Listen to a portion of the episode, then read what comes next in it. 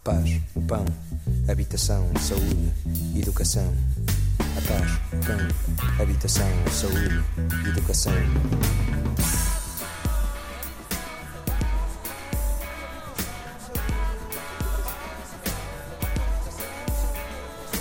Antes da Revolução. Portugal 73. A saúde. A realidade do Portugal de 73 tinha números tremendos em vários setores, também na saúde. Miseráveis os dados da mortalidade infantil. Em cada 100 crianças nascidas vivas, 7 morriam antes de chegar a um ano de vida. Era um valor inaceitável em termos de um país, quer dizer, europeu. É? Quando havia consciência que tínhamos indicadores de saúde absolutamente miseráveis. Não é? Constantino Saclarides, professor catedrático de saúde pública. Um percurso que vai de médico rural e delegado de saúde a diretor-geral de saúde e diretor para políticas de saúde na Organização Mundial de Saúde. Responde agora à pergunta necessária: porquê esses desgraçados números de mortalidade infantil no Portugal de antes? Porque era um, um país pobre e atrasado. A explicação é muito simples, não é? é? Era um país pobre, atrasado, com péssimas condições de vida, com péssimos saneamento, com maus cuidados de saúde. E, portanto, quer dizer, isso era. As causas eram evidentes, não é? Nesse tempo, um ano antes do 25 de Abril, muitos partos aconteciam em casa. Chamavam a parteira para cuidar o melhor possível. Mas a parteira, às vezes, não tinha outra formação que não fosse a da experiência. Eram práticas, pessoas com alguma prática de, de atender um parto de receber o bebê e cortar o cordão e amarrar a coisa e ajudar a coisa e limpar e não sei o que, não sei o que mais. Era chamadas parteiras. Dorme, meu menino, a estrela Nos anos seguintes, tudo mudaria. Evolução extraordinária, exemplar. Portugal tem hoje uma das mais baixas taxas de mortalidade infantil no mundo.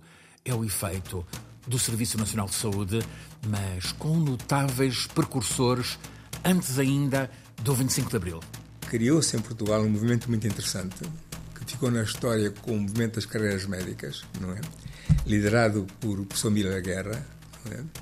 que eh, levantou de uma forma sistemática, estudada, séria, documentada, o estado da saúde dos portugueses e, principalmente, quer dizer, reflexões sobre o seu futuro. Constantino Saclarides faz questão de notar que, naquele tempo, que era o da total desilusão da primavera marcelista, havia, mesmo dentro do regime, quem se rodeasse de competências ativas na oposição democrática para melhorar as condições de saúde em Portugal e destaca três pessoas.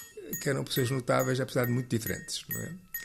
O primeiro eh, foi eh, o ministro eh, Bazadar Belo Souza. Nessa altura passou a ser ministro da Saúde, tendo como secretário de Estado Gonçalves Ferreira e este como diretor-geral Arnaldo Sampaio.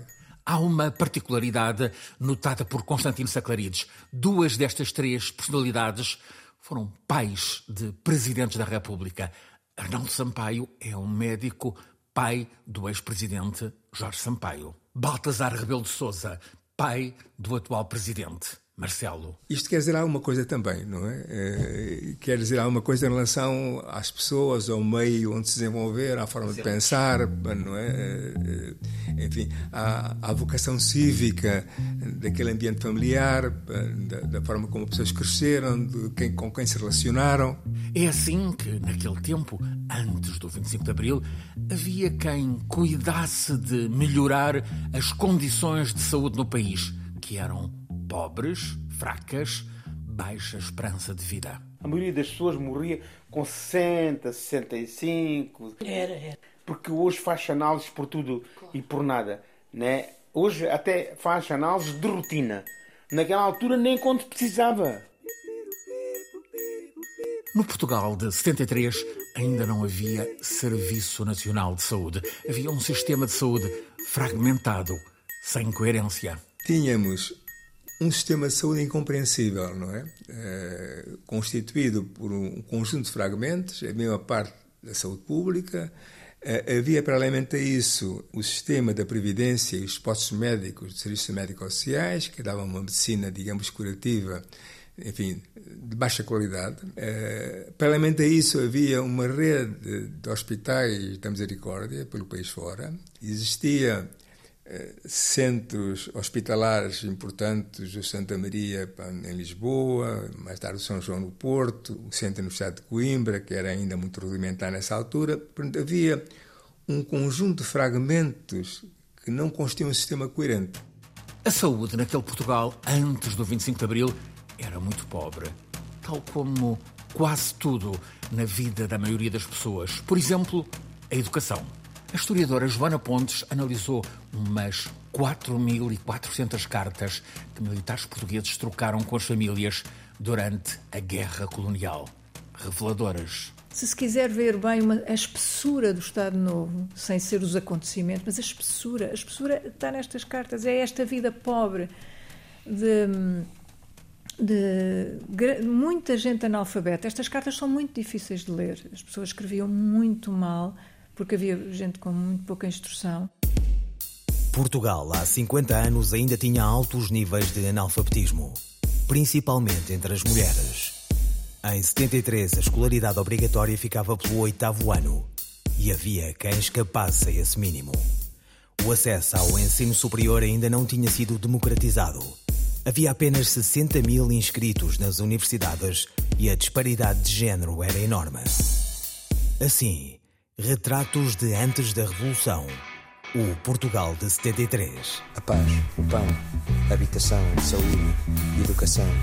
A paz, o pão, habitação, saúde, educação.